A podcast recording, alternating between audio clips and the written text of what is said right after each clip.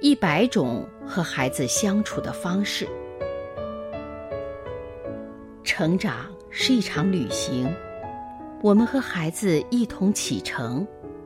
大家好，我是王宇。新年礼物，幼儿园举办元旦亲子活动，王静带着儿子赶到的时候，操场上已经挤满了家长和孩子。王静领到了一张卡片。操场上有八个游戏点，做完一个游戏就能在卡片上盖一个章，盖满八个章就可以领到最大的新年礼物。快点，快点，加油，加油！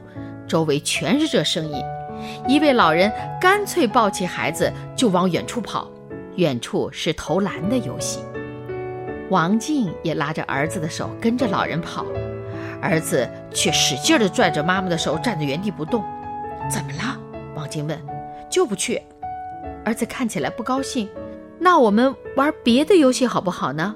不，都不玩。小家伙的眼神很直哦。王静知道儿子在闹别扭了，这样玩游戏有什么意思呢？王静干脆和儿子坐下来，给他当个旁观者。半小时后，操场上人少了一些。儿子指着一处已经空了的游戏点：“我们去那儿。那里是钓鱼游戏点，只要钓上五条就可以盖章了。”儿子很快钓起了五条。王静把卡片给老师盖了章：“我们去下一个游戏点吧。”“不，鱼还没钓完呢。”儿子的神情很专注。